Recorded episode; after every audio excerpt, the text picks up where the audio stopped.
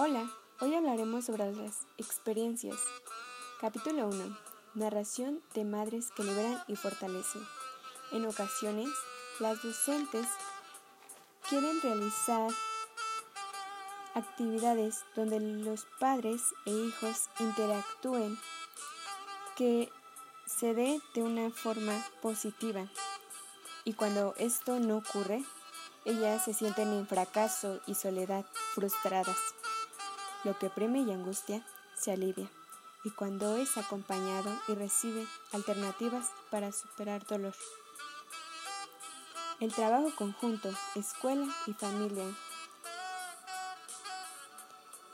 se da en reuniones dinámicas y coordinadas, utilizando técnicas de comunicación.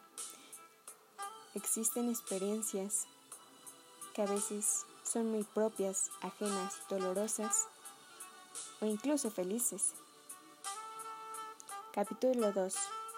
Acortamos distancias. Dejamos de lado las diferencias.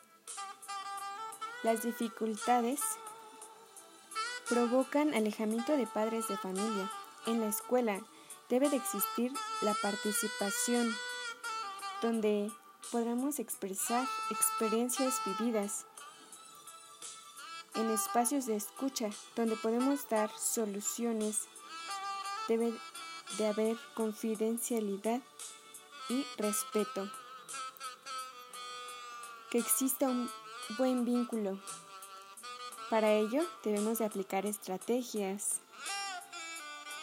Por ejemplo, la coordinación, acciones previas de convivencia, ya sean en los talleres,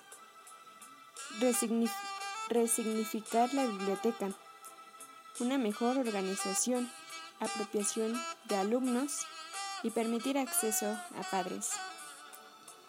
Asesoramientos y establecer relaciones, comparaciones, conclusiones y plantear propuestas.